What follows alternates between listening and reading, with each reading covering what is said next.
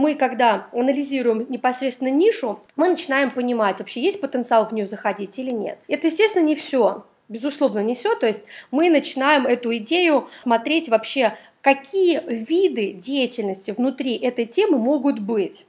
То есть, например, смотрите, мы берем с вами, ну не знаю, давайте на ваших примерах. Напишите мне в чат кто-нибудь, вот первый, кто напишет, какая идея, мы будем ее крутить с вами. Кто каким бизнесом занимается, кто что хочет стартапить или кто какой бизнес развивает. Ну, перевод книг. Я тут первый увидела перевод книг. Хорошо. Перевод книг с английского, я так понимаю, да? Ну, просто популярный. Или уже китайский. Начинаем изучать. Ох, какие вы все разнородные, какие вы все многогранные. Английский, русский, украинский. Значит, переводы, да, вы, допустим, этот бизнес. Вы выбрали эту нишу, посмотрели, что людям это очень сильно нужно. Замечательно. Следующий шаг на аналитике своей такой поверхностной должен быть следующий момент. Как много продуктов в этой нише вы сможете предложить и как можно большую целевую аудиторию этим продуктом вы сможете охватить. Когда мы понимаем, что там у нас вариативность огромная, когда вы можете оценить это и посмотреть, значит, что вы можете, какие продукты вы при, придумать. То есть, как минимум, это должна быть цена очень дешевая, да, это должно быть что-то вообще там за бесплатно какой-то тест, да, вы все это, в этот подход знаете, воронка продаж. Дешевый сегмент, средний сегмент, VIP-сегмент. Да, соответственно, когда мы берем те же самые переводы, вы начинаете уже себе так прикидывать, да, что хорошо, э, допустим, привлекать людей я смогу какими-то тестовыми переводами бесплатными, да, а основная моя продажа будет там, какая у вас бизнес-модель, то есть на чем именно вы зарабатываете на переводах, переводите конкретные книги или вы переводите на заказ, или вы работаете при, э, скажем, нотариусе, да, который переводит документы для покидающих границу или при посольстве каком-нибудь, да, и то вот видите, сколько вариантов может быть. Значит, потом, где могу еще переводами заниматься? Я могу брать аутсорсинг у компаний, у которых партнеры иностранные, заключать с ними агентские соглашения, переводить коммерческие там предложения и так далее и тому подобное.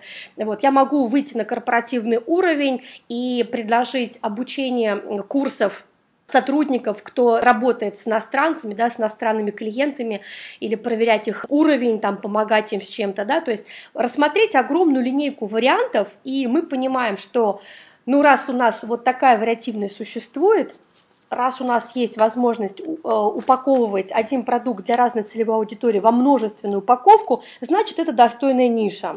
Ну, допустим, стандартная вот что вам всем известно, например, школа Ешка. Кому не приходит на почту предложение от школы Ешка?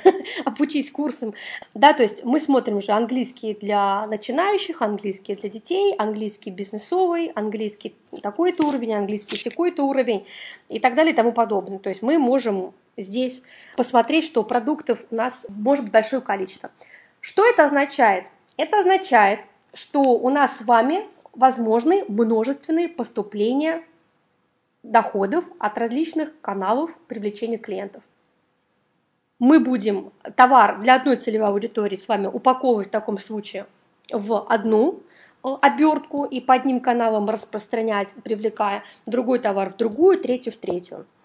Если мы ошиблись, например, в том, что там неправильно составили рекламное предложение для определенной целевой аудитории, эта целевая аудитория ну, никак не реагирует на эту рекламу, никак не поступает мне в офис звонки, не хотят они покупать мои эти переводы. Что ж, у меня есть другие варианты продуктов, я их сейчас быстро упакую, начну продвигать, соответственно, буду э, пробоваться то есть в других нишах.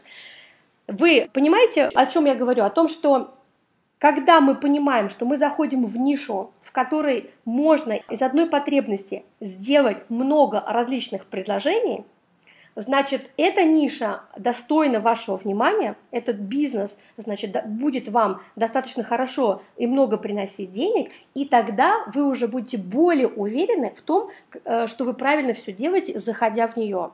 Один из факторов добавления уверенности в себе, в том, что вы выбираете правильную нишу, правильную тему, это как раз-таки посмотреть, а что вообще на рынке люди делают, да, так называемые конкуренты или кто чем занимается в аналогичной теме, чтобы посмотреть, какой у них спрос, чего они хорошего делают, что вы хорошего можете у них посмотреть и сделать, возможно, еще более лучшим образом.